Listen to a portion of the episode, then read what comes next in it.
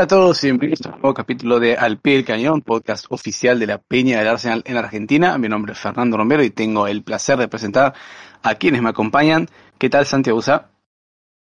¿Cómo anda Fer? Tanto tiempo. Eh, no, no, la verdad que no, nos tomamos un, un break que, que, se hizo más largo de lo normal, pero, pero espero que espero que podamos volver a hacer programa más seguido y que el Arsenal nos deleite más seguido, ¿no? Sí, sí, sí, creo que, creo que, nos fuimos y Arsenal volvió a, a, dar un poco de buenas noticias. Como decís vos, han pasado 84 años, pero, pero bueno, ya estamos de vuelta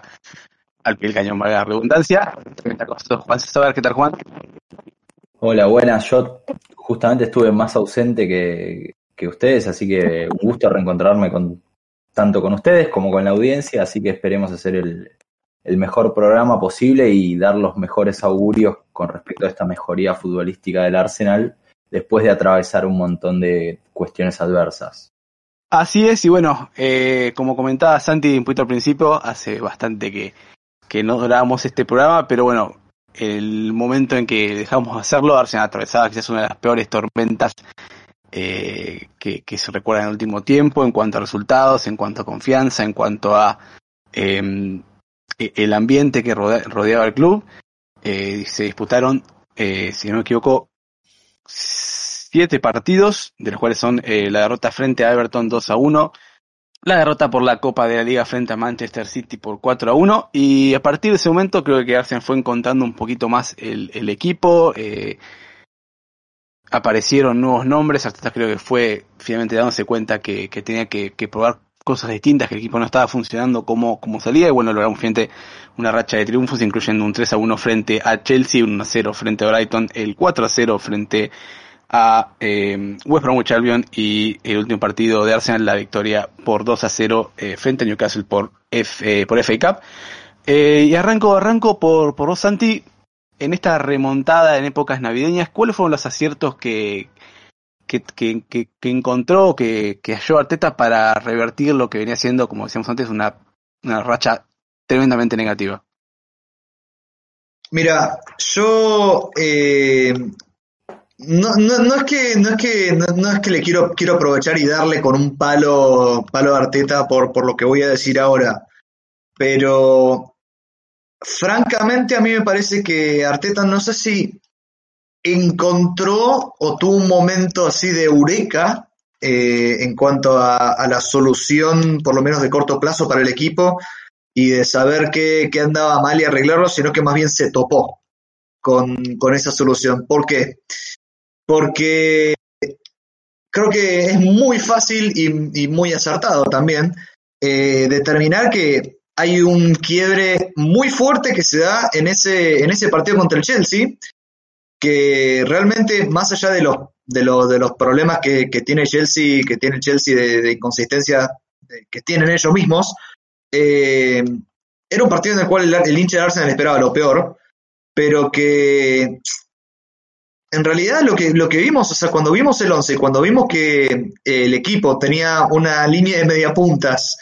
de Emil Smithrow, Bukayo Saka y Gabriel Martinelli,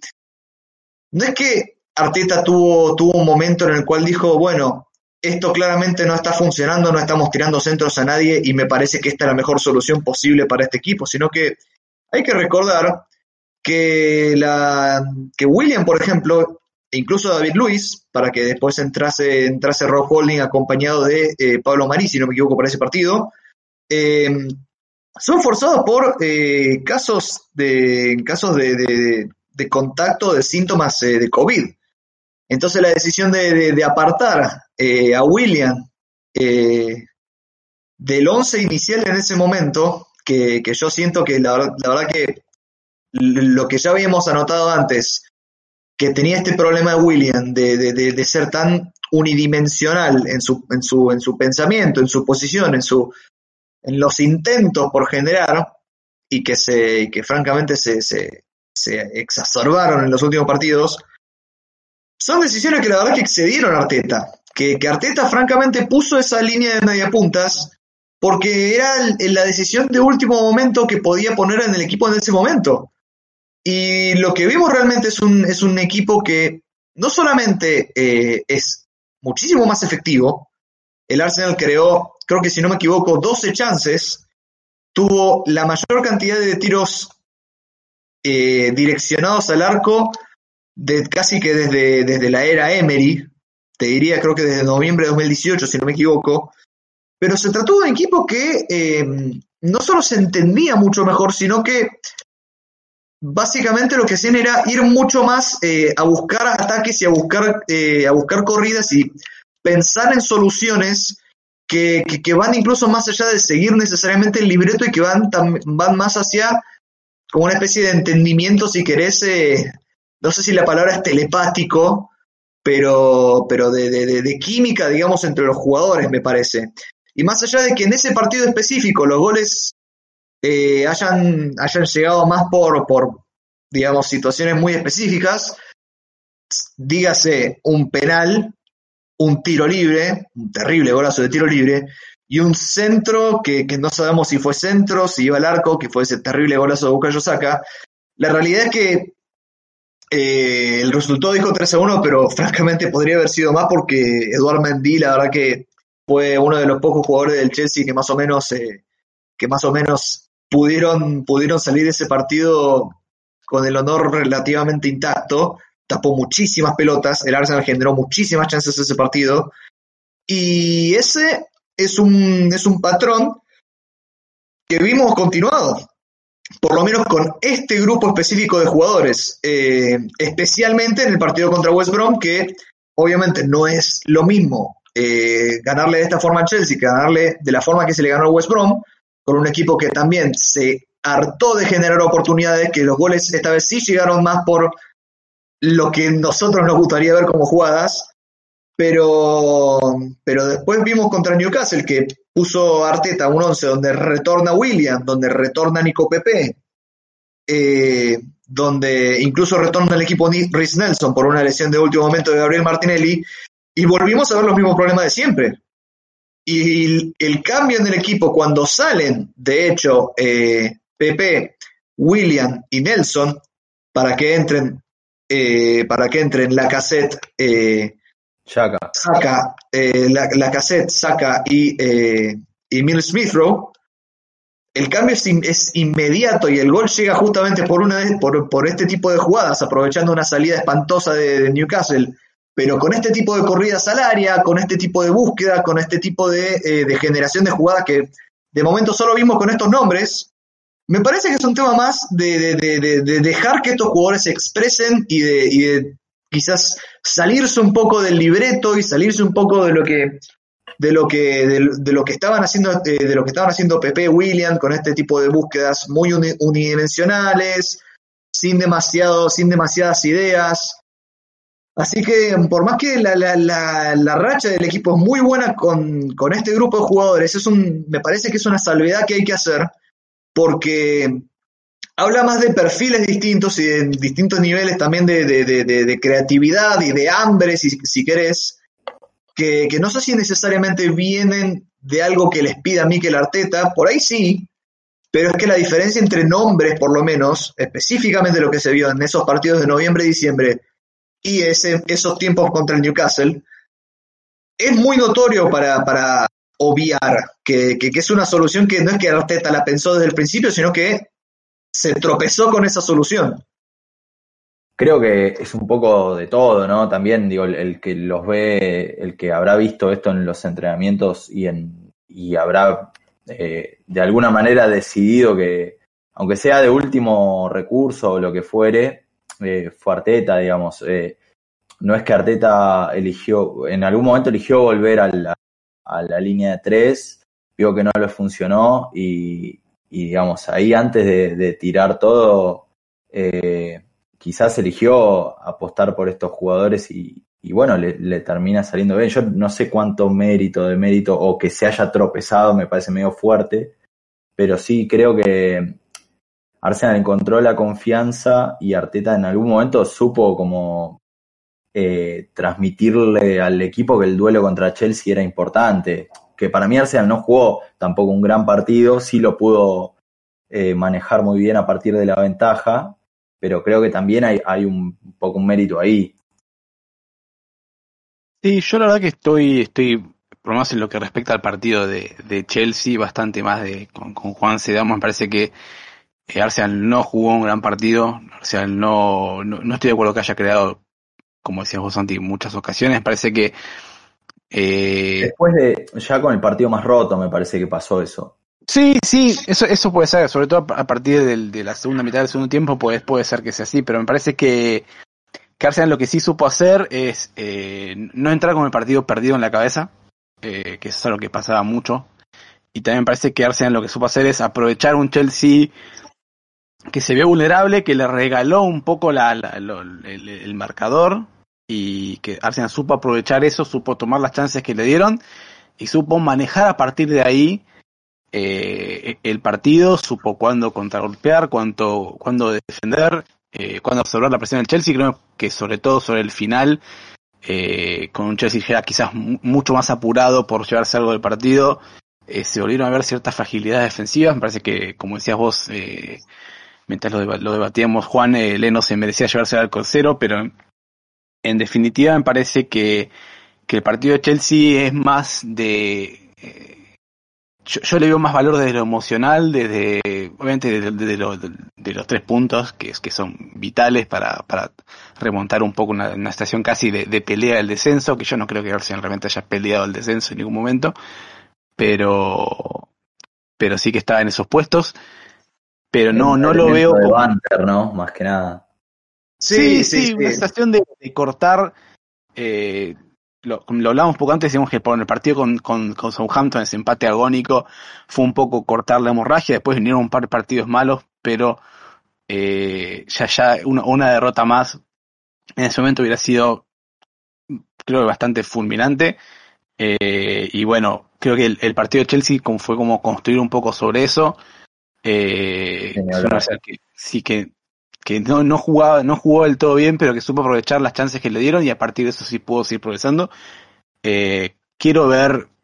qué pasa cuando volvamos a vernos frente a un rival de peso, sea Southampton, sea United, eh, que son los que, los que se vienen más complicados. Porque me parece que, que ni Brighton ni, ni, ni Broswell Albion son, son realmente rivales para pensar si esto eh, eh, si le está dando continuidad o si es, de vuelta un poco aprovechar la fragilidad del rival. Pero sin duda que es que todo lo que no sea estar donde estábamos con la cabeza enterrada en la nieve, entregando partidos ganables todo el tiempo, es, eh, mucho mejor, ¿no? Sí, igualmente hay que hacer la salvedad de que así como, así como nosotros decimos, ok, eh, Brighton no es, no es parámetro, Westbrook no es parámetro, bueno, Arsenal perdió el partido que perdió con Burnley. No, eh, sí, hay, que, hay que ganar, y hay que, hay que ganar como se ganó en, en The Hawthorns muy bien, digamos. Eh, a ver, eh, Chelsea gastó 700 millones de euros y, y iba perdiendo 3-0 y lo empató porque, bueno, después eh, West Bromwich se dio cuenta que iba ganando el partido y entró en pánico. Digo, Arsenal, eh, Arsenal tiene mucho mérito con, en esa victoria y, y eso no hay que no hay que dejarlo eh, de lado. Arsenal nunca jugó como contra West Bromwich, ni contra Molde, ni contra Rapid Viena, ni contra ningún otro rival débil de la Premier. Y Fulham, si querés, pero bueno, siempre ese, ese partido siempre me parece el que primer partido, de, de el primer partido, creo que, que después ya el equipo entró en otra dinámica. Sí, no, y además, eh, y además obviamente que Fulham, como ya habíamos dicho en, en, ese momento, paró el mismo equipo con el que había ganado el playoff. Sí. Y ahora me parece que Fulham es, eh, o sea, sumó muchísimos jugadores que le han cambiado completamente la fisonomía del equipo en este momento. Incluso si todavía tiene problemas, está peleando el descenso, pero tiene otra calidad de jugadores también. Bancamos mucho a Tosin Adrabioyo, eh, baluarte de mi campaña de fútbol manager con el Hamburgo. Nada, solamente. Datos así al, al, aire. Y no, sí, más vale. Eh, es, es, cierto que, que Arsenal no había jugado de esta manera nunca y creo que de la misma manera, a ver, quizás West, West Bromwich no porque era, era, es un rival que está casi jugando Championship ya, pero, pero de, creo que de la misma manera uno podría pararse de la vereda de Brighton y decir, eh, Arsenal, no tenemos que estar jugando así contra Arsenal y bueno, eh, en definitiva sí, sí es cierto que la situación del equipo quizás no, no merita ponernos así en, en ese lugar de decir que, que tal o cual no son, no son métricas. Para mí todavía quiero ver este equipo volver a enfrentarse a un rival con los que debería estar compitiendo, pero, pero sin duda que, como decía antes, cualquier cosa que no sea estar con, con la cabeza enterrada en 1 a 0 contra Burnley es, es infinitamente mejor.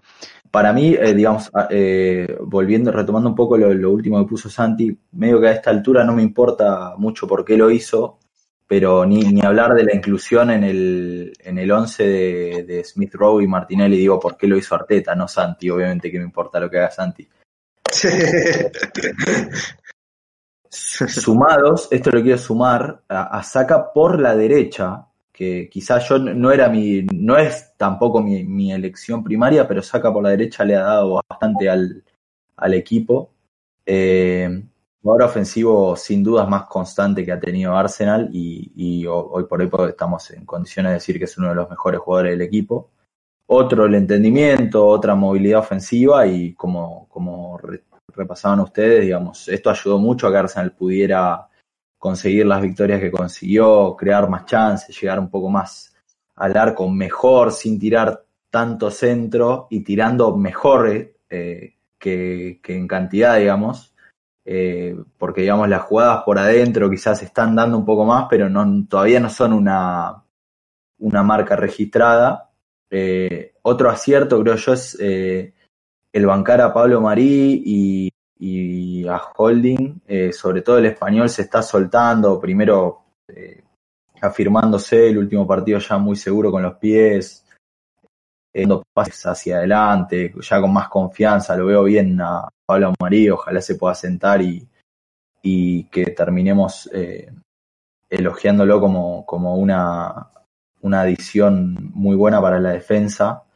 La consolidación de Yaka, que estaba tecleando sobre todo cuando parte y empezó a jugar, en un momento alternó y hoy ya eh, es uno, vuelve a ser un, jugador importante. Te das cuenta sobre todo eh, su ingreso contra Newcastle eh, dispuso de otra manera el, el mediocampo y Arsenal en el, sobre todo desde la prórroga, desde los últimos minutos y, en la prórroga de ese partido de FA Cup, ya lo tuvo ahí y, lo termina ganando, en parte por, por, la presencia en el medio del suizo, que en el segundo gol metió un pase que se disfrazó de Mesut Özil para Tierney, fue espectacular. Y en ataque yo creo que hay que, que hablar de alguien que todavía no hablamos, que es la cassette.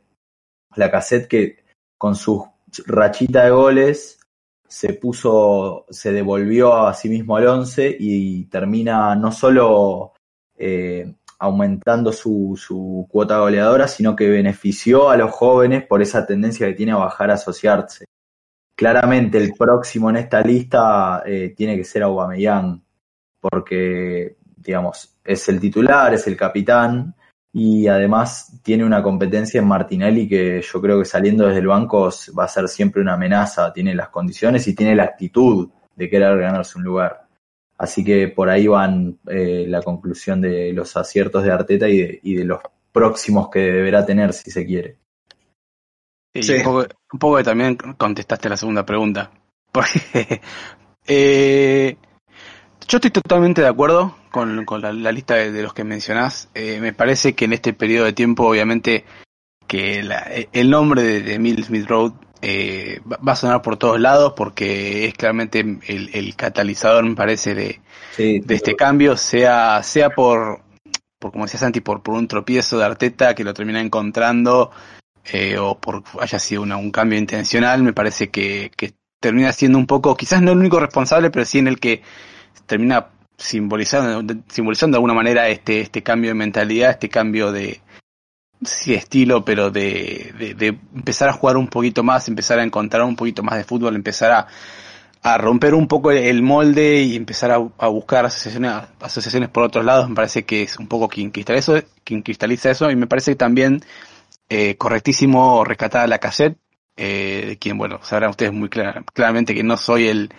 el primer defensor de, de, la cassette, pero sí me parece que cuando, cuando está fino y cuando está jugando bien y cuando está haciendo lo que lo que mejor hace si le puede sumar una cuota goleadora eh, es muchísimo mejor y se vuelve todavía más importante. Eh, me parece que está jugando, está en un gran nivel ahora mismo y como, como decía antes, está aportándole a esas combinaciones, a ese esfuerzo de, de bajar a buscar, esfuerzo de recibir de espaldas, esfuerzo de, presionar en defensa, eh, esa, esa, esa, cuota extra de goles que me parece que terminan de, de redondear un poco su juego y de, de justificar del todo su, su lugar en el 11. Eh, me pasa algo con Smith Rowe que creo que se combinan, eh, digamos, una Sí. necesidad del equipo con un deseo del hincha, digamos, de, de tener un futbolista creativo que, que se empiece a adueñar. Creo que todavía es, es pronto como para eh, darle, viste, la 10, darle la, la responsabilidad total. la cinta, la cinta, la está la cinta. Claro, Estatua, mi sí, afuera, estatua. Claro, sí, sí ha demostrado eh, sus condiciones que insinuó en, en otro tiempo, le tocó irse a préstamo y, y tener problemas físicos, eso dificultó quizás su, su desarrollo, pero las condiciones siempre anduvieron por ahí, siempre estuvieron. Sí, incluso eh, escuchando un poco, eh, parece que era un artículo para The Athletic de, de Amy Lawrence, eh, el- la sensación que tenía el, el- staff dentro del club, o sea, no, solo el staff técnico, sino la, la,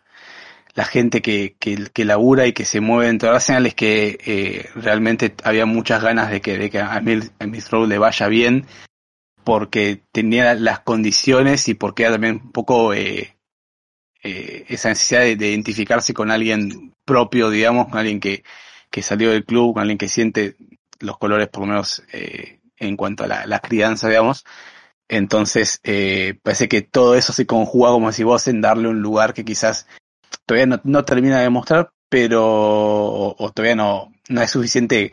eh, evidencia, quizás, no, no que no lo haya demostrado, El, el sample size, digamos. Claro, el sample size, no, no, no me Claro. encontraba el término en castellano. Pero mm, eh, lo, lo que parece es justamente eso, que conjuga todas esas condiciones y además es algo que, que el equipo necesitaba mucho, entonces eh, se termina llevando ese, ese lugar y bueno, por ahora merecido, merecido lo tiene y ojalá que lo, lo siga demostrando. Eh, me parece también que, que es fundamental hablar en, este, en, en jugadores que, que se han eh, destacado en este momento, en esta recuperación, también como, el- como en, los malos momentos, a, a Kieran Tierney, que ha sido de a momentos el único jugador de Arsenal en cancha. Sí, sin duda, sin duda el, el- el mejo- el mejorcito siempre. Y, y, que co- corona este gran momento suyo con un golazo, un auténtico golazo al, al West Bromwich. Me parece que eh, ha, sido de a momentos todo lo que queremos de, de, un, de un lateral izquierdo, todo lo que, lo que queríamos ver en, la otra banda, sea con, con Bellerín, con Melaniles, con Cedric Suárez, Dios mío. Eh, y, ha demostrado que es absolutamente vital para lo que Arsenal vaya a hacer yendo para adelante y bueno, parece también ha sido uno de los jugadores destacados de, de este momento. No sé qui- quiénes destacan para vos, Santi. Sí, yo, yo mayormente estoy, estoy muy, muy de acuerdo con ustedes. Eh, voy a hacer un par de, un par de, de, de- de aclaraciones también, de quizás cosas a tener en cuenta. Primero que, bueno, ustedes habían dicho, habían hablado de, de, Saka por derecha y de, y de lo, lo, atípico que, que quizás sonaba, eh, ya que estaba tan arraigado a la banda izquierda y a, si querés, sus combinaciones sus combinaciones con Kieran Tierney a momentos. Pero yo me acabo de acordar de que, bueno, eh, de a ratos en el Project Restart, eh, a fines de la, de la temporada anterior, cuando el Arsenal todavía estaba en, ese, en esa luna de miel con la línea de tres, eh, yo recuerdo incluso partidos excelentes que, que había tenido Bukayo Saka contra eh, Leicester y contra Wolves, jugando incluso desde la derecha. Recuerdo eh, específicamente contra el Leicester, creo que es una asistencia que, pone él donde, lo deja completamente sentado a Johnny Evans, eh, generando justamente desde, ese, desde ese como una especie de posición de inside forward, desde ahí la, desde ahí la derecha, y me parece que eso es un poco lo que estamos viendo, lo que estamos viendo ahora, que es que eh, el Arsenal en estos, en estos partidos ha jugado con Saka y con Martinelli barra o Aubameyang con, eh, en lugar de tener dos extremos a pierna natural, como solía ser en el caso de William y Nico Pepe, con dos extremos a pierna cambiada, que, que realmente lo que buscan muchísimas más, eh, muchísimas más conexiones, corridas hacia adentro, los centros son con mucho más gente en el área, como también lo, demuestran un poco los, datos, que después voy a ir un poco más profundo, profundo al respecto. Eh, Así que me parece muy interesante, muy interesante que, que, que Saka esté teniendo este nivel desde esa posición porque me parece que es claro lo que le puede aportar el equipo y especialmente en relación a eh, la, la, asociación que tiene con Alexandre Lacassette eh, y cómo eh, por fin podemos, me parece, capitalizar en lo que siempre nos había gustado de Lacassette, que era ese, eh, el famoso hold up play, el, el de cada vez que la cassette recibía, tenía la, tenía la espalda mirando hacia el arco y aguantaba, si querés, lo, los asaltos de la, de la, defensa, de la defensa rival para aprovechar a algún compañero que corre hacia adentro. Y ahora con esta nueva, con este nuevo, con este nuevo ajuste, con, con Saka y Martinelli y o, o Aubameyang por, por, por los costados a pierna cambiada, es mucho más fácil para la caseta encontrar a estos compañeros corriendo hacia adentro. Y es precisamente lo que vimos en el, en el partido contra el Newcastle, del cual vamos a hablar un poquito más adelante. Pero eh, me parece que este perfil de la cassette y esta confianza que también está agarrando a partir de las asociaciones con sus, sus compañeros en la media punta, explican, si querés, este nivel. Y otra cosa que, que, está muy buena sobre, sobre, para mí, este nivel de la cassette, es que por fin le va a sacar el peso de encima a Aubameyang. En el sentido de que, eh, bueno, cuando al equipo le faltaban goles, eh, siempre era Aubameyang al que se al que se miraba diciendo bueno qué está pasando acá dónde está eh, dónde dónde está ese delantero de, de, 22 goles por temporada que al cual nos habíamos acostumbrado y me parece que, que ahora que la caseta esté mostrando este nivel y estemos viendo más goles por parte de los mediapuntas podría lograr que se suelte un poco más se saque esa presión de encima y que podamos volver a ver una racha goleadora de Aubameyang eh, como las de antes no hay nada que lo, que lo asegure, por supuesto, pero me parece que es un, es un, poco por ahí la cosa. Cortito de la cassette porque me agarró el, el TBR Syndrome. Eh, digamos, yo, eh, a mí no me gustaba esa posición de, no me terminaba de cerrar, mejor dicho, esa posición de la cassette dentro de un 4-3-3. Eh, evidentemente ahora con, con un enganche a la caseta eso lo, lo, beneficia, beneficia que haya un elemento entre él y los, eh, los pelotazos o los pases eh, hacia adelante que lo encontraban de espaldas al arco para aguantar. ¿Por qué? Porque tiene una opción más en la que apoyarse y esa opción en general, sea eh, Smith Rowe, o sea, quienes hayan jugado, eh, por más allá de cómo lo hayan hecho esos elementos, está de frente al arco. Eh, y tiene la posibilidad de, digamos, de, volver a jugar y, de no dejar a, a, la cassette quizá tan, tan aislado, porque por ahí está un extremo retrocediendo y tiene solo una opción. Entonces, me parece que, digamos, el cambio de esquema le vino bien al juego de la cassette también. Eh, el, digamos, tener solamente dos extremos eh, a quien darle la pelota quizá implicaba eh, una, un desgaste mayor físico, tener que aguantar más tiempo la pelota. Hoy la cassette tiene más posibilidad de jugar automáticamente de primera. Dije 4-3-3 y era 3-4-3, perdón. Pero el, el, punto era el mismo. Sí, sí, igual, igual estoy, estoy de acuerdo y me parece que es, es, es fundamental ese, ese aspecto, tener, tener la posibilidad de combinar con tres jugadores en lugar de dos y sí. que sean en, to en todos los sectores de, de, del ataque. Ya lo tenés, eh, tenés incorporado o tenés la posibilidad de jugar más rápido, de, de, desairar al rival, porque cuanto más tenés la pelota, estás de espalda, más rápido se te vienen y, y más posibilidades tenés de perderla. Sí, y ojo con que podamos ver un, un nuevo destape de Aubameyang también en este, en este contexto, con Sin un Lacazette más cómodo, con, con otros compañeros que también hagan las mismas corridas que él por otras bandas. Sin duda creo que es el, el próximo objetivo. Sí, obviamente que, que como decían ustedes, que, aparezca un poco más la cassette eh, debería fomentar un poco que, que, que Auba vuelva a tomar la, ponderancia que tenía a finales de la, la temporada pasada. Eh, me parece que también tener un jugador como, como Smith Rowe que le, que le pueda aportar pelotas al espacio en, en la contra también lo, lo va a beneficiar mucho. Y es un poco no lo que lo que necesitamos que Arsenal eh, empiece a hacer para consolidar este este buen momento, empezar a cosechar eh, sobre todo mejores resultados, mejores rendimientos. Recordemos que Arsenal se encuentra en la onceava o decimoprimera posición eh, en tabla con 23 puntos a lo que son eh, 7 puntos del quinto clasificado Manchester City y eh, 9 del, del cuarto, último puesto de, puesto de Champions que es ocupado temporalmente por el, el Everton con 32 puntos. Eh, y obviamente que lo que uno quiere es que quizás ahora mismo el, el top 4 se, se ve lejano, eh, no sé si imposible, pero muy lejano, pero sin duda que uno quiere que, el club termine lo más arriba posible y se aleje eh, todo lo que sea posible de, de, del mal momento que, que, estuvo viviendo y construir, quizás si no es para esta temporada, poder empezar a construir para la que se viene eh, y también pensando en lo, en lo, que se pueda llegar a reforzar en este, en, en este mercado. ¿Qué, ¿Qué, es lo que les parece que es necesario para, para consolidar este buen pasar, digamos, de, de Arsenal yendo hacia adelante? Yo creo encontrar eh, un funcionamiento que Arsenal le permita eh, jugar como más cómodo se siente, sobre todo a la hora de atacar.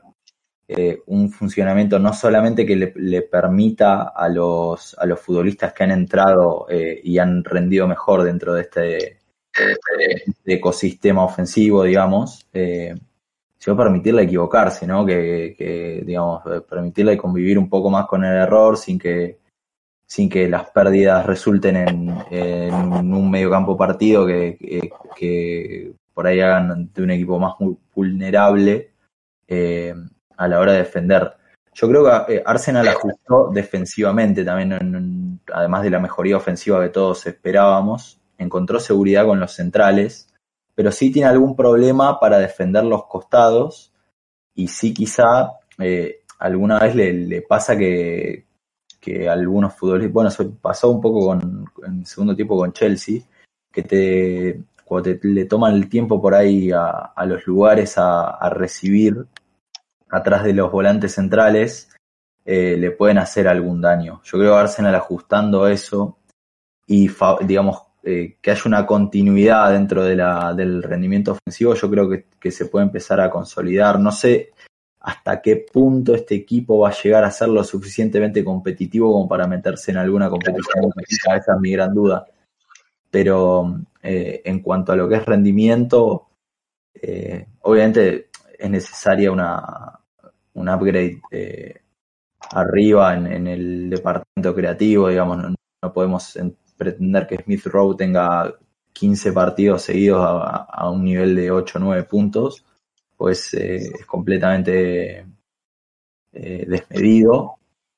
Vamos a ver qué pasa en el mercado y, y, sobre todo cómo puede hacer Arteta para, para mantener esto, ¿no? También vamos a, vamos a ver si por alguna vez en la vida las lesiones se nos apiadan un poco. Parece que con Martinelli hubo suerte, el otro día parecía más grave lo que le pasó, pero resulta que es solo una torcedura de tobillo, así que bueno, vamos a ver qué, qué le depara este segundo semestre al Arsenal. Santi. Sí, estoy, estoy de acuerdo. Lo que sí hay que hacer también una salvedad, que es que eh, en cuanto a en cuanto a posiciones, en cuanto a puntos, la verdad que esta temporada eh, tiene muchísimos atenuantes. Es, es, una temporada donde la tabla cambia pero constantemente. Nosotros podemos hablar hoy en este, en este momento de, de estos equipos, Manchester City, Everton, quinto, cuarto, pero que son, son puestos que, que pueden estar cambiando todo el tiempo. Además, eh, además de, de, del número de partidos jugados de cada equipo, es, es, es un quilombo por, por, por bueno, la cantidad de movimientos que se tienen que hacer por, por casos de COVID, eh, especialmente en Inglaterra, que ahora está muy complicada la cosa, pero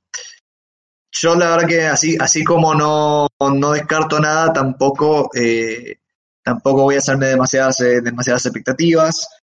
Eh, quedó clarísimo, me parece, el tema, de, el tema de, la volatilidad de la tabla de la Premier, cómo el Arsenal con tres victorias ya pasamos de que Sam Allardyce haga ese chiste de que estaban en de que estaban peleando el descenso con nosotros a que eh, el equipo ya esté directamente plantado en mitad de tabla y a bastantes pocos puntos, creo que son seis, de sí, entrar, modo, modo de entrar de, la liga. Modo sí, es como... Está la Premier League con la tabla ajustadísima. Le salió bien el chiste a Samala Allardyce por suerte, ¿no? Eso me, eso me dio, me reconfortó mucho. Sí, bueno, es, es, eh, es un tipo que sabe de lo que habla y, y es, bastante previsor, por suerte, el querido Sam. Así Sí. que, Que así las, que bueno, apuestas, que las apuestas no le vuelvan a jugar en contra. Espere- esperemos que no, esperemos que no y, y bueno, y con eso en mente, eh, también me parece que es, es acertado pensar que, que este también puede ser un rendimiento que no va a ser fácil sostenerlo y que me parece que vamos a tener algún que otro traspié en el camino ¿no? que podamos esperar. Así como no podíamos esperar perder todos los partidos de acá a fin de temporada, tampoco podemos esperar que, que ahora ganemos absolutamente todo. Pero, pero bueno, hay laburo que hacer, eh, especialmente en relación a jugadores que tienen que salir. Eh, eso lo sabemos, eso lo sabemos bien y, y es un área en la cual el equipo está, está laburando mucho, por lo menos eh, vamos a hablar más, más tarde en el, en el episodio acerca del tema, pero Hasta que no, hasta que no estén, yo sí, sí, sí, sí. Eh, ya, ya, han algún- ya han habido algunos que, que ya ha empezado ese trabajo, pero aún así falta, falta mucho, eh, de temporada también falta mucho, recordemos que todavía ni siquiera estamos en la mitad de la temporada, así que así que veremos cómo, cómo sigue, cómo sigue la cosa. Sí, yo creo que, que lo principal va a tener que ser, eh, independientemente de los resultados, yo quiero pensar más que nada en el rendimiento del equipo y, y doy por hecho que, los resultados en, en mayor medida acompañarán a ese rendimiento. Eh, parece que, una, campaña de partidos como que el que tuvimos frente a Chelsea de acá hasta que se termine la temporada es, es, imposible. Em, pero para sostener el rendimiento y, esperando obviamente que, como decía antes, que los resultados acompañen, me parece que la, la clave va a estar un poco en lo que decía, en lo que decía Juan, de que la, las lesiones nos respeten, o que me parece una, forma muy estúpida de, de frasearlo, pero básicamente que, logremos darle continuidad a este equipo que hemos encontrado, que sean tanto Marí como Holding, como bueno, que, recuperemos a Gabriel Magallanes, obviamente va a ser un, un beneficio enorme para la defensa, pero también yendo para adelante, la caseta, Aubameyang, obviamente Emil Smith eh, que lo, logremos darle continuidad a este equipo que hemos encontrado, que funciona, que funciona mejor de lo que teníamos, sin ser perfecto, sin, sin estar para ser campeones, pero creo que si, si Arsenal encuentra esa continuidad, puede llegar a tener rendimientos constantes y poder llegar a trepar las posiciones que hagan falta para encontrar un puesto Europa League por lo menos y, y poder cerrar esta temporada como bueno, una temporada de transición en la que hubo más y menos, pero pudimos eh, terminar la temporada con una sonrisa si quiere. Creo que si Arsenal vuelve a encontrar a su viejo enemigo en, las lesiones, va a tener que cambiar el 11 eh, partido a partido, vuelve a perder jugadores clave, como ha pasado en muchas temporadas. Eh, ahí sí va a estar muchísimo más complicado dar, dar, dar esa, esa consolidación a, este momento y, y, poder progresar a partir de eso. Sí creo que se puede llegar a poner bastante, bastante negativa la temporada, pero bueno, crucemos todos los dedos, toquemos toda la madera y, y esperemos que, que una vez, después una vez por todas, Arsenal lo, no tenga que, enfrentarse obviamente a, su peor rival que son la, las lesiones. Pero bueno, más allá de lo que es la, la forma en liga y lo que, que, Arsenal ha recuperado un poco una posición más respetable en tabla, eh, para que no nos haga bromas Big Sam eh, Arsenal jugó este pasado sábado 9 de enero frente a Newcastle United eh, en condición de local por la eh, FA Cup, ¿no? como campeón defensor eh, para iniciar la campaña, mejor dicho, como campeón defensor de la competición más vieja del mundo. Y como decían un poco los chicos antes, creo que se vio un, una, más allá de, de, este buen momento que veníamos debatiendo, creo que se vio una versión quizás un poco atosigada por los, viejos problemas, un poco Arteta volviendo a un, un once eh, que, creíamos habíamos superado lentamente, pero bueno, volvimos a ver ciertos nombres, volvimos a ver ciertos problemas viejos. Y, y, y, arranco por eso entonces con, con vos, Juan. Eh, ¿qué, ¿qué, vimos en este partido frente a Newcastle que de alguna manera nos recordó, o si viste algo que te recordó, este, este rendimiento pesadillesco de Arsenal que digamos quizás pensábamos todos puesto un poco más, más, más detrás, más lejos en el retrovisor? Y es que principalmente fue un partido difícil de, tragar, entre comillas, Em, Newcastle apostó por este partido largo, eh, de encontrar en alguna, en alguna pelota quieta o, utilizando a Carroll, eh, que Carroll hizo un trabajo defensivo eh, impecable, creo que fue el mejor defensor de Newcastle. Em, más allá de eso, apostó por este partido largo, ¿no? Que digamos, cerrar espacios, y Arsenal volvió a caer en la trampa. Yo creo que el 11 era lógico teniendo en cuenta el, calendario y también para quizá que el hincha también se haga un poco la, la cabeza de que quizá Arteta está eligiendo eh, definitivamente a, los, a los jóvenes por sobre, eh, digamos, sacando a y, a la cassette que son considerados titulares, pero a los jóvenes de arriba por, eh, por sobre quizá jugadores que, que, el hincha medio los tiene apuntados, sobre todo William, Pepe, también un, poco Dani Ceballos con, con, su forma reciente, aunque juega más atrás, pero digamos, son futbolistas que integraron el 11, que algunos tuvieron la, la oportunidad de, de mejorar y no la aprovecharon, y el partido se hizo muy difícil de, de, mirar por momentos porque Arsenal estaba atascado. Tuvieron que llegar los cambios, como dijo Santi en algún momento de, cuando estaba hablando de, los chicos, para que el partido se resuelva. Y para mí el, cambio, un cambio muy importante fue el de Yaka, además del ingreso de, de Bukayo Saka, otro futbolista importantísimo, y, bueno, ni hablar de Smith Rowe que termina pasando de una roja mal sacada dos, tres minutos antes, que, el VAR corrigió afortunadamente, a realizar el gol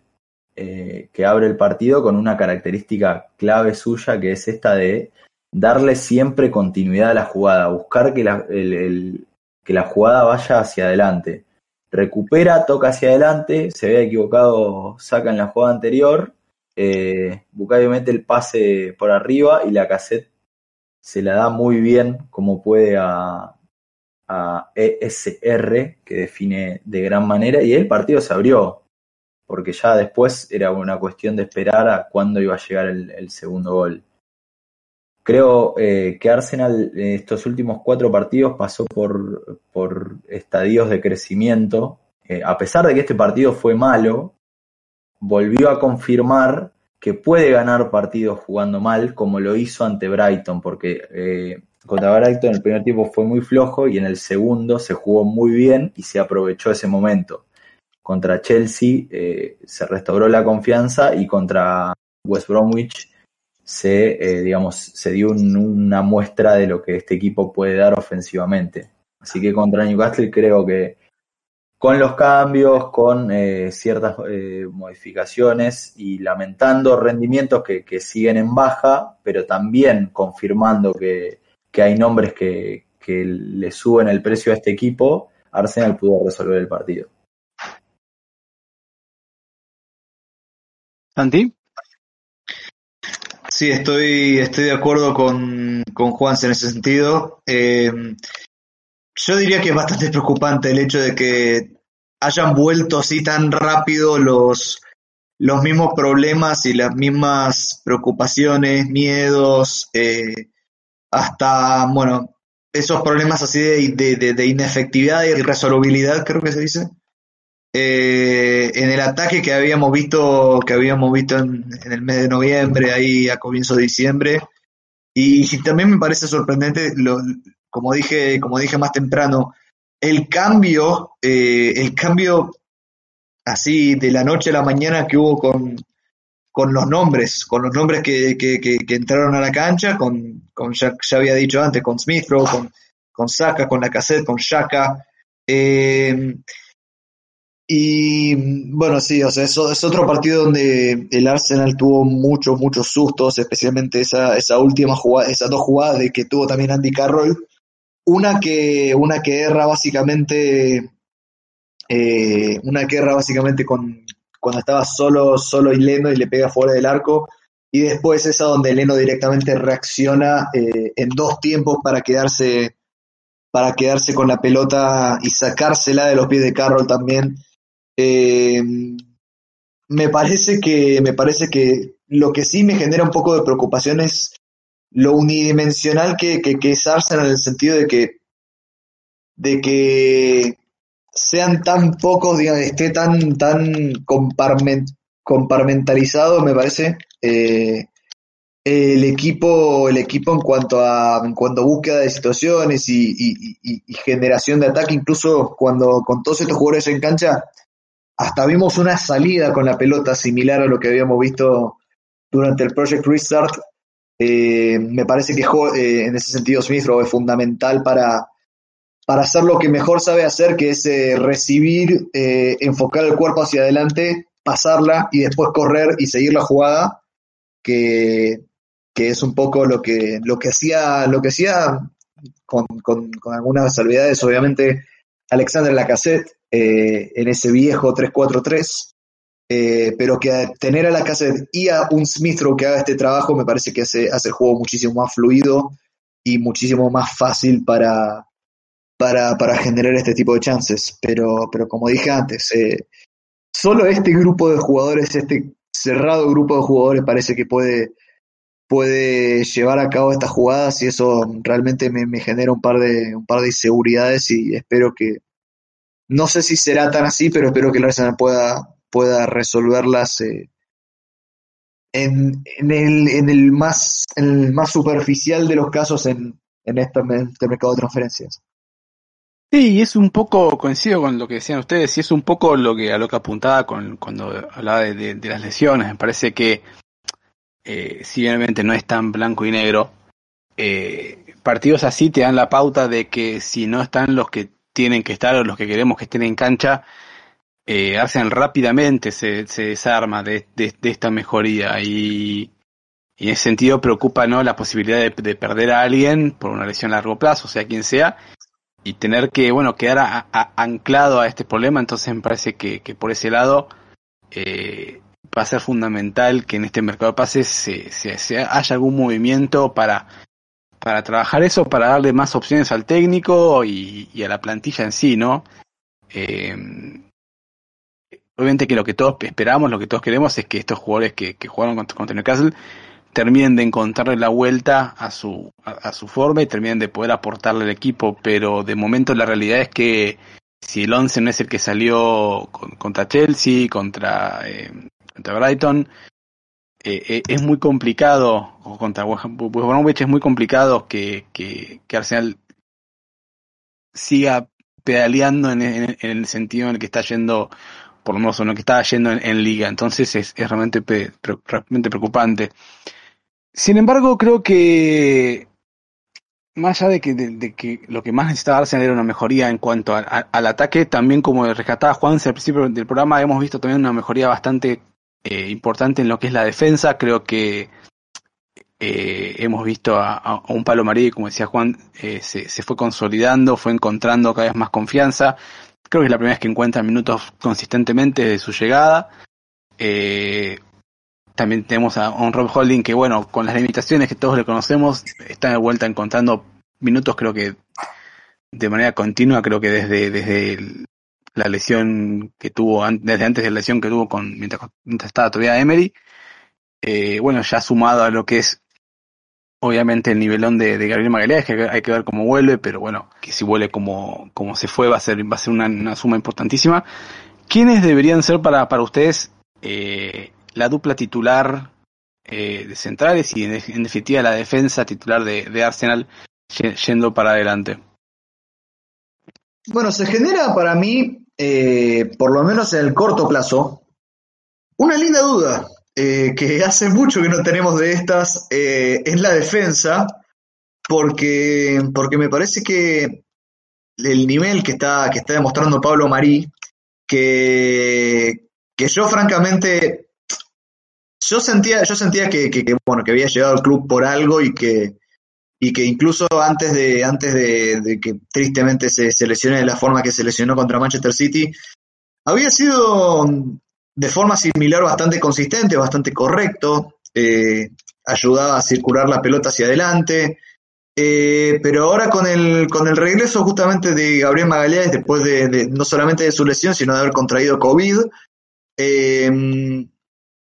se genera esta pregunta de, ¿le seguís dando confianza, le seguís dando minutos, seguís eh, premiando a, a Pablo Marí por este nivel que viene demostrando, por esta buena relación que está, que está cultivando con Rob Holding, que dicho sea de paso, acaba de renovar contrato hasta 2023. Sí, em, interrumpir eso con el regreso de, Gabriel Magallanes, que bueno, que obviamente no sabemos cómo vuelve de su lesión, que estaba siendo el mejor defensor del equipo eh, junto con Tierney de largo, hasta, hasta el momento en el que lo perdemos, pero, pero bueno, o sea, tenemos esta, tenemos esta incógnita, tenemos esta duda. Yo creo que, que en, el, en el más corto de los plazos, le hace los próximos dos partidos, eh, yo lo dejaría a, a Pablo Marí porque, porque, bueno, para un jugador que, que, que, que, estuvo tanto tiempo sin jugar y que esté demostrando este nivel y que además esté generando tan buena pareja con, con Rob Holding, a mí me gustaría, me gustaría seguir viéndolo, seguir viéndolo consolidarse. Eh, y si ya estamos con esa seguridad de que Gabriel te ofrece lo que te ofrece, que bueno, quizás no es mucho más físico, eh, es mucho mejor en el aire. Yo preferiría, eh, o sea, bueno, si, ya que los próximos partidos son contra Crystal Palace y Newcastle, yo preferiría guardarme, si querés, a, Gabriel Magallanes contra rivales que te exijan más eh, en el ataque. Pero, pero bueno, ese puedo ser yo. No sé qué opinan ustedes. Sí, yo me, me, me, reía mientras, mientras escuchaba porque pensaba todas las vueltas que dimos con lo del central zurdo y ahora tenemos más centrales zurdos que, diestros, pero mm, yo no quiero ser el, pájaro de Maragüero como siempre, pero me parece que, volviendo un poco a lo que decía antes, resta ver todavía eh, cómo lidiamos con un equipo de, mayor categoría eh, que, no venga, que no venga y nos entregue el, partido en bandeja como fue lo de Chelsea. Eh, dicho esto, con todo el, va a sonar ridículo, pero con todo el amor del mundo a, Pablo Marí y obviamente a Rob Holding, que,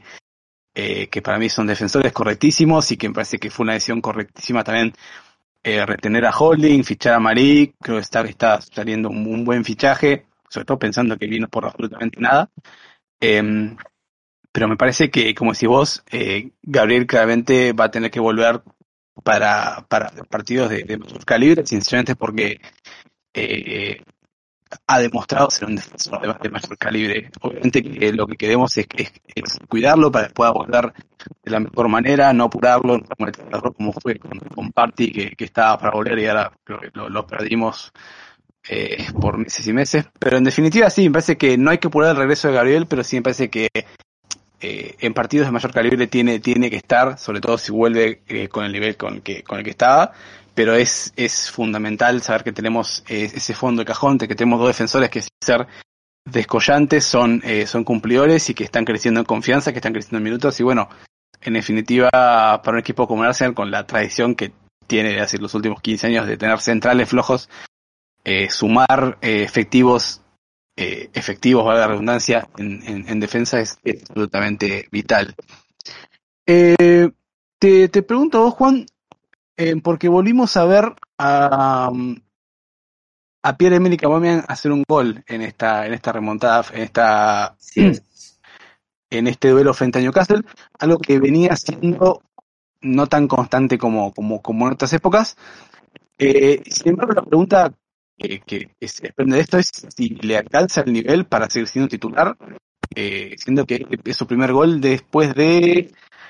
unos cuantos partidos. Me, falla la, estadística ahora, pero son unos cuantos ya. Southampton, creo. El empate contra Southampton. Eh, yo creo que Aubameyang es un, es un futbolista eh, completamente necesario para Arsenal. Digo, tiene que ser titular eh, siempre, pero es, es cierto que, digo, hay, hay un bajón de rendimiento y hay algo a lo que él nos acostumbró, tanto en números como en el, dentro del mismo rendimiento, que quizá no se está, no se está materializando. Entonces, la competencia que, le surgió con Gabriel, es interesante también para que él eh, pueda eh, salir quizá de ese, de ese modo letargo, pero no, no lo veo en la actitud, ¿eh? no, veo que tenga una actitud eh, contraproducente, pero sí me parece que quizás eh, hay partidos donde podría haber peleado más por su, por su gol, por su jugada. Es cierto que, Arsenal tuvo muchísimo tiempo desaprovechándolo con su manera de atacar, ya sea eh, de wing izquierdo o de 9, eso eh, resultó indiferente al final porque Arsenal atacaba mal y ya. Pero la realidad es que eh, quizá este gol y, su misma autopercepción de que, no, de que no está al nivel que él desearía estar, quizás sean un inicio como para que él se asiente como titular y, y empiece a, aumentar su número goleador. También lo vi dentro de lo poco que generó el equipo, vi que tuvo dos o tres intervenciones interesantes eh, jugando a un toque con PP. Esa fue la sociedad como que más rescaté de un partido horrible en general, de 90 minutos muy difíciles de ver, que fueron eh, Arsenal Newcastle. Pero bueno, eh, me imagino que, que Aubameyang es el primero que dejar de dejar de, digamos, disipar todas las dudas que hay sobre su nivel. Confío en una, remontada de él, pero también creo que si no la hay, quizá una suplencia eh, de un par de partidos no le venga para nada mal. Siempre quiero que sea titular y, yo creo que, a partir de ahora se le va a abrir un poco más el arco, pero ante, ante la continuidad de esta merma no tengo, no tengo dudas que como cualquiera que ande mal, digamos, no, estaría mal y sobre todo teniendo en cuenta eh, la actitud con la que encaró su vuelta Gabriel Martinelli y las condiciones que tiene el brasileño. Absolutamente coincido, me parece que si, como cualquier jugador de la plantilla, si el nivel no está dando, no tiene, no tiene puesto en el 11, sí me parece que Arsenal eh, cae un poco víctima de un periodo de, de, Arsenal en el que no está jugando de una forma que lo favorezca. Me parece que e, ese ataque absolutamente estancado de, las últimas fechas hasta, hasta lo que estábamos hablando, un poco lo ponía en una posición desventajada, en desventaja quiero decir, pero en definitiva, si eso se arregla y, y Arsenal empieza a jugar de una forma más abierta, pero sigue sin, sin tener ese, ese, premio final, el trabajo de Aubameyang, evidentemente eh, va, a haber, va a haber que encontrar una opción y quizás eh, como si vos también lo, favorezca un poco eh, salir y encontrar otro, otro rol dentro del, equipo. Pero bueno, en definitiva, eh, esperemos que, el gol que, que Antonio Castle sea el primero de, una remontada en cuanto a nivel de, agua. Lo que me pasa, hubo partidos, por ejemplo, contra Wolves, que tuvo sus oportunidades y, digamos no fue el mismo, se le nota esa, esa confianza un poquito disminuida. Por ahí hay una jugada muy, muy importante contra Newcastle también que, que en otro momento, la del primer tiempo, que encara y, creo que le tapa eh, Dubravka, eh, ahí como que te das cuenta, ¿no? No sé si lo, lo percibiste de la misma manera, eh, que sea en la posición de que sea, ¿no? Esa, ahí agarra a y sabes que es gol, y por ahí en, eso, en esos partidos no pasó. Y es un poco lo que decís, o sea, la manera de jugar de Arsenal poco la confianza y después ya cuando le tocó tener un poco más de chances eh, se demostró que, también su nivel había bajado. Pero bueno, yo personalmente sigo confiando. Esto que no, que no haya dudas. Absolutamente. Obviamente hubo, hay un tema de confianza. Parece que como delantero el, el, el, entrar en esa sequía necesariamente te afecta el, al, momento de jugar, dejas de pegarle en situaciones que, le hubieras pegado, dejas de buscar alternativas, eh, o incluso quizás redoblas apuestas cuando quizás en otro momento con más confianza no hubieras hecho eso, pero bueno, en definitiva eh, es lo que decís vos, para mí, si, si Arsenal mejora y empieza a jugar un poco más abierto, deberíamos ver una mejora de Women y ojalá que así sea. Eh, pero bueno, para ir ya cerrando el programa, tenemos que hablar eh, de las novedades en cuanto al mercado. Ha habido muchísimos rumores, pese que Arsenal se encuentra en una posición en la que los rumores van a florecer como en primavera, porque eh, como hemos dicho antes un poco, hay, varios puestos en los que quizás es necesaria una mejoría, es necesario un refuerzo, eh, sea porque, porque los jugadores que están en ese puesto no están vendiendo, porque quizás es, muy fina la, rotación. Se me ocurre ahora mismo el, lateral izquierdo, es un puesto en el que sin Thierry no existe. Así que mm, han, ido sonando varios, varios jugadores. Así que no sé quiénes de los que fueron sonando les llamó más, más la atención para recapitular un poco, bueno, fueron sonando Emiliano Buendía, Marcel Savitzer, un préstamo de Tom Keaton para reemplazar al recién llegado Runerson. Eh, también ha habido rumores con versiones de, de, de, Draxler, una posible salida de Balogun, no sé qué, qué fue lo que más le llamó la atención en este periodo de, de de enero. Sí, es, eh, es, un momento, es un momento difícil para en este mercado de pases, así que hablar de un jugador así que, que, que, me gustaría, que me gustaría que llegue al club en este momento es difícil, porque uno no sabe, uno no sabe cuáles son los parámetros que maneja Arsenal en este momento, en el sentido de eh, qué se puede esperar para que vengan en este momento, eh,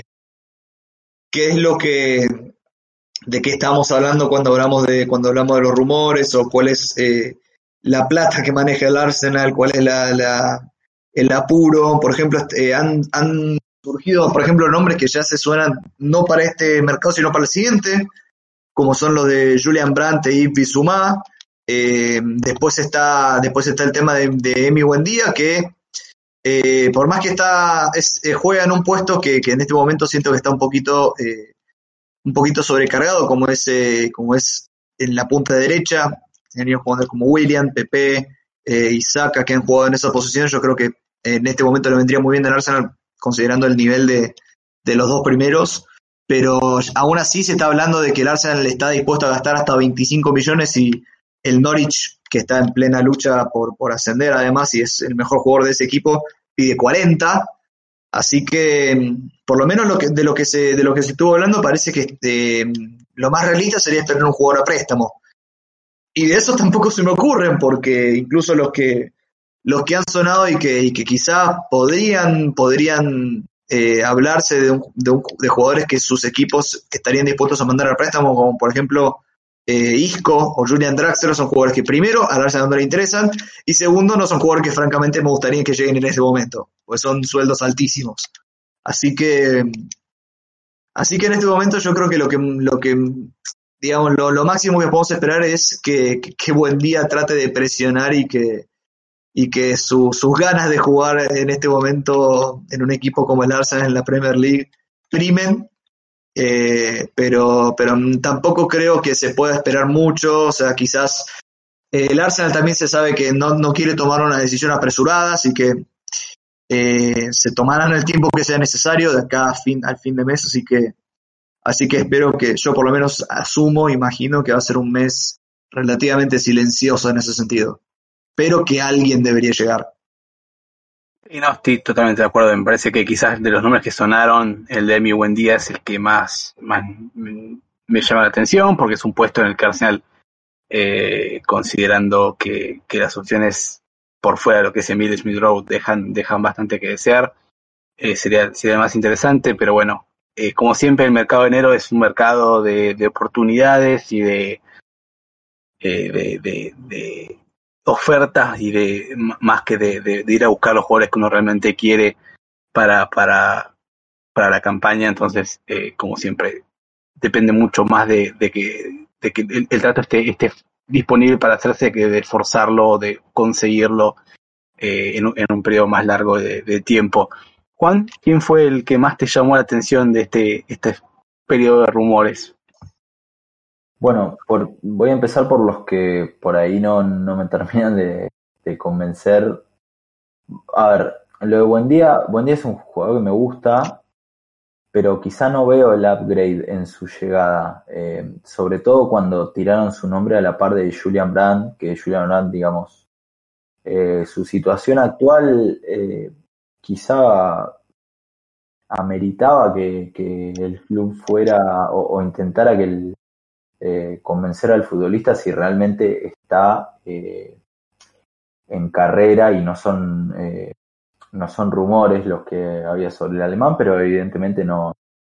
no se ha continuado la, la, carrera por el jugador. A mí es un, futbolista que sí, me parece que por la cantidad de posiciones que puede ocupar dentro de la cancha, por su inteligencia y por su talento innato, sí representaría una, una mejoría a lo que tenemos. Sí se puede eh, calzar la responsabilidad de la, creatividad y, es un futbolista muy asociativo. Buen día creo que eh, a mi gusto eh, le falta más gol, sí, sí interviene bastante en el juego, pero me parece que le, falta un poco más de gol y no me termina de convencer. Jugador que no me convence para nada es Draxler, no me gusta para nada, nunca, me, nunca me terminó de cerrar. Y sí me, hace un poco de ruido eh, el tema de la salida de, de sobre todo porque lo busca el Leipzig y sobre todo porque es un futbolista que, que ha demostrado que, que aunque sea se merece que lo prueben, ¿no? Tanto con los minutos que le eh, lo que hizo en inferiores, la cantidad animal de goles que hizo. Así que estaría bueno que el club se ponga las pilas y llegue a un acuerdo por, por Balogun. Es un delantero interesante que, nunca, nunca está de más tenerlo, sobre todo pensando en, que en junio, eh, cuando termine la temporada, es posible que haya movimientos grandes en Arsenal de salidas. Lo último, eh, lo dejé para el final porque es el jugador más me gusta. Me encantaría que fuéramos por Savitzer, por carácter, por eh, liderazgo, no tanto quizás por, por el perfil de jugador creativo que necesitamos, porque no lo es, pero sí es un futbolista que, tiene llegada al área, que, a nuestros volantes eso quizás le falta un poco con, con la realidad actual de Ceballos, eh, la de Willock. Eh, creo que es un futbolista que, por carácter eh, tiene pegada de afuera y bueno, se, se, supo que no quiso por ahora renovar con Leipzig, así que sería una linda oportunidad al austríaco. Me gustaría que el club fuera por él, ya sea ahora o en junio. Es interesante, me parece que como decían, un poco, un poco en enero depende más de, la, de, las oportunidades que se presenten que de los objetivos que te trazas. Y, y si está la oportunidad de buscarlo, sería una, una, edición interesante. Quizás me parece que choca un poco con el, el molde Partey, pero bueno, en definitiva sería más dinamismo para un mediocampo que, no, creo que ciertamente es, lo necesita. Más, eh, puede jugar junto con Partey, no, no es tan combativo. Pero bueno, en definitiva creo que la historia más importante de, este mercado de traspasos, que la hemos estado ignorando al, elefante en la habitación, es claramente la casi cerrada, esperemos, eh, salida de Mesut Özil, que por fin daría un cierre a la saga casi interminable de, de, de drama que, rodeaba al, al, al alemán. Eh, recordemos, para quien no, no haya, se, se, haya enterado, estaría acordada su salida al eh, en en condición de prestado, digamos, pero cubriendo la totalidad del salario del alemán eh, hasta final de temporada, para después, obviamente, continuar su carrera en el club turco, donde le plazca la gana. Igual hay versiones disidentes, ahora parecería que estaría dispuesto a renunciar a su, eh, los 7 millones que le adeudaría el club de salario para salir libre eh, este mismo enero, pero en definitiva la salida estaría casi eh, cerrada. Sí, por supuesto una, una lástima todo lo que todo lo que rodeó a Osil en, en el último año. Pero bueno, es un final triste para una historia que, al menos para mí, ha dejado muchas satisfacciones. Pero bueno, eh, yo creo que amerita hablarlo ya con, su, con la salida de Mesut eh, consumada y, y, y, con otros temas del, del mercado, ¿no? Sí, es, eh, es un escenario difícil y, y yo por lo menos eh, lo que me lo que lo que siento lo, lo que pienso sentir si es que se da eh, es alivio porque realmente es, ha sido una saga que que de ninguna forma le ha hecho bien al club, no le ha hecho bien al jugador, porque la verdad que lleva demasiado tiempo sin jugar, y sí. eso para, para ningún futbolista, para ningún, a ningún futbolista le hace gracia. Algo muy similar eh, pasa con Sócrates Papastotopoulos, que también se, se rumorea que, que, podría tener el mismo destino que Osil, eh, y que tampoco está en la lista, en la lista de, de 25 jugadores de Premier League, al igual que él. Eh, así que, así que bueno, o sea, si, si se le puede encontrar una solución, eh, una solución lo antes posible, yo, yo, yo me sentiría muy aliviado porque va a ser lo mejor para todos. Primero para, para el club, que se saca de encima un sueldo gigantesco por un jugador que no juega y que muy probablemente ha generado más problemas que soluciones en todo este tiempo que, que, no ha jugado y que por ahí eh, no sé no, no, sé qué tan creíbles son, son los rumores, pero que por ahí puede generar algún que otro, alguna que otra incomodidad también en el vestuario, eh, o por lo menos ese suele ser el caso con este tipo de jugadores que, que no juegan. Eh, y además para el mismo jugador, porque, porque como ya dije antes, lo que un jugador quiere es jugar fútbol y, realmente en todo caso es, es, más un fracaso, un fracaso de, del club y de sus directivos no, no encontraron una solución, no encontraron una salida antes que arranque la temporada y tener que estar cargando, con este problema eh, ya enfilando, enfilando la primera mitad, la primera mitad del curso. Eh, con todo lo que eso implica. Así que espero que esto se solucione lo antes posible y que, y que cada, cada quien siga su, su, su propio camino porque me parece que sería lo más sano. Sí, es algo que no le sirve a nadie y, y que termina mal pudiendo terminar, haber terminado mucho mejor. Esa es la, la conclusión breve. Después lo otro quizá ya conlleva hilar más fino y, y cada uno tendrá su, su lado o su, su versión o la versión que le gusta más crear de la historia, pero bueno, la realidad es que eh, se termina la historia o se está por terminar la historia de, de alguien que ha sido muy importante en los últimos, eh, digamos, durante los siete años que, formó parte del club y bueno, también por, por ciertas cuestiones que, pasan en el club hace tiempo y no solo con Osil, eh, quizá no, se terminó como, como la mayoría nos hubiera gustado, ¿no? Que es adentro de la cancha, mal o bien. Parece que eh, para, para pensar en el legado de, de Mesut Özil en Arsenal todavía faltaría que, que, que esté confirmada la salida y poder eh, mirar para atrás, sobre todo eh, desde otra postura, ¿no? Una vez que, que terminan este tipo de, situaciones, uno puede mirar hacia atrás con, con otros ojos apreciar lo bueno, dejar lo malo y, decir, bueno, ¿qué, qué terminó dejándole al club? Eh, en la inmediatez, creo que estoy con Santi, creo que va a traer alivio, va a traer eh, sacar un peso enorme, más allá de lo económico, pero desde lo, lo, lo mental, lo, lo, lo humano. El, estrés que, que puede llegar a, sí, lo humano, digamos, el estrés que puede llegar a generar tener esta situación dando vueltas constantemente y después podemos ya ver eh, qué, qué, nos deja yendo para adelante, eh, como, como, decía, como decía Juan y como decíamos, eh,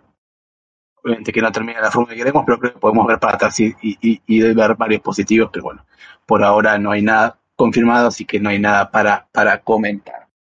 En definitiva, Arsenal volverá al ruedo como local frente a Crystal Palace el 14 de enero a las 17 horas de Argentina.